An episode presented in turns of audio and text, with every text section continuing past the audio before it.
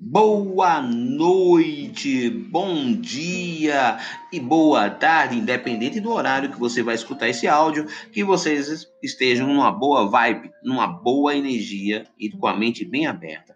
Galerinha, eu vou falar de um conceito que de vez por outra está caindo em provas por aí e vocês precisam aprender dentro de história: imperialismo. O que diabos tem esse nome a ver? Império.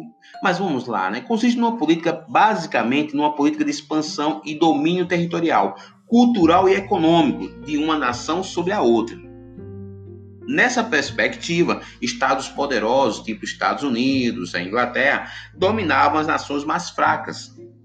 A história do imperialismo ela começa bem antes se a gente for levar em consideração o Egito Antigo, é, a própria Roma, a Grécia e basicamente Alexandre o Grande também, são momentos de imperialismo da história. Mas o conceito propriamente dito, a concepção propriamente dita, ela vai ser colocada pelos economistas alemães, franceses e da Inglaterra na metade, na primeira metade do século XIX, logo após a segunda revolução industrial, que vai de 1850 a 1950.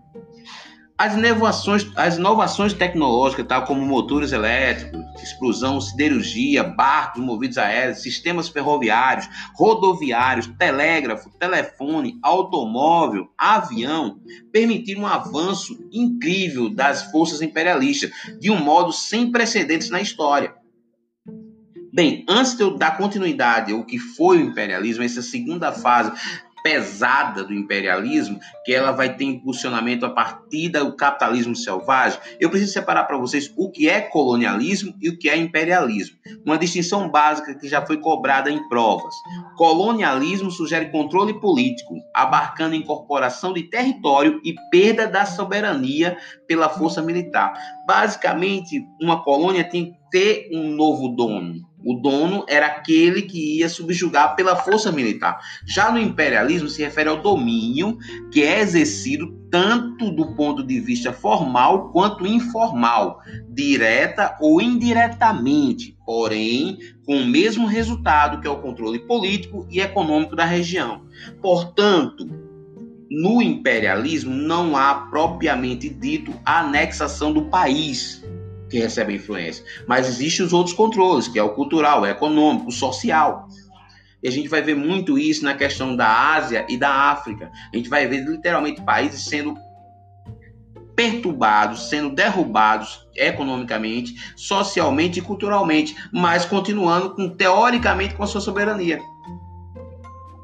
Bem, continuando, gente. A Ásia e a África, como eu tinha falado para vocês, são os países que vão ser literalmente partidos sem a intenção de estar tá preocupado com quem mora no local. Os países emergentes do período, a Inglaterra, a França, a Itália, eles dividiram o mundo como quem está dividindo uma pizza.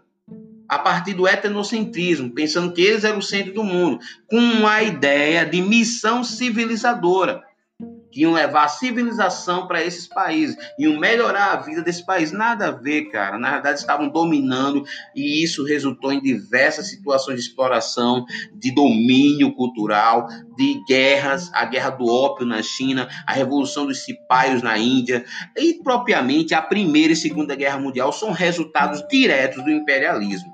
Para, paralelo a isso, tem início uma nova era imperialista nos Estados Unidos que irão figurar com destaque entre as nações dominantes. O imperialismo deste país pode ser percebido hoje na esfera mundial em nível militar, cultural, econômico e político.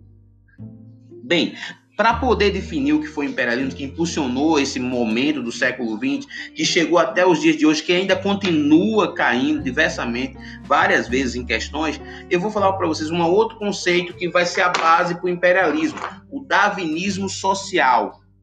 A partir do darwinismo social, criou-se a ideia de missão civilizadora.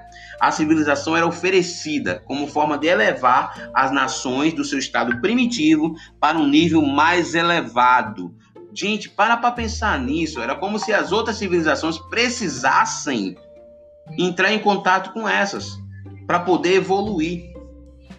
Bem, não é bem assim que funciona. E o darwinismo social, o princípio de que as sociedades se modificam e se desenvolvem no mesmo sentido, passagem de um estágio inferior para outro superior. Sobrevivência dos organismos, sociedade e indivíduos, mais fortes e evoluídos.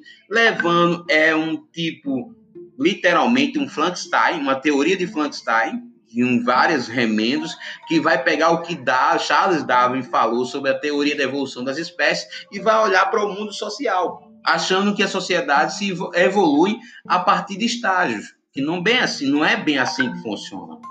Bem, aí para a gente poder ter uma ideia, existe uma visão crítica do darwinismo social que ele vai resultar no racismo, na questão de estágios, na questão de impérios, na questão do mais forte, do mais evoluído, que por um lado resultou realmente num desenvolvimento mais rápido por causa da competição, mas também resultou no domínio que leva aqui as, as diferenças que existem hoje no mundo.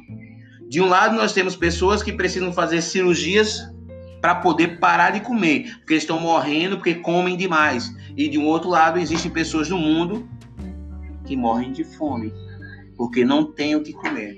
Por aí a gente vê que a, a disputa ela acabou indo para um lado totalmente irracional. Bem, meus amados, mais uma vez uma pequena aula de história e mais uma vez eu estou aqui dando parabéns para vocês. Brigadão e até a próxima!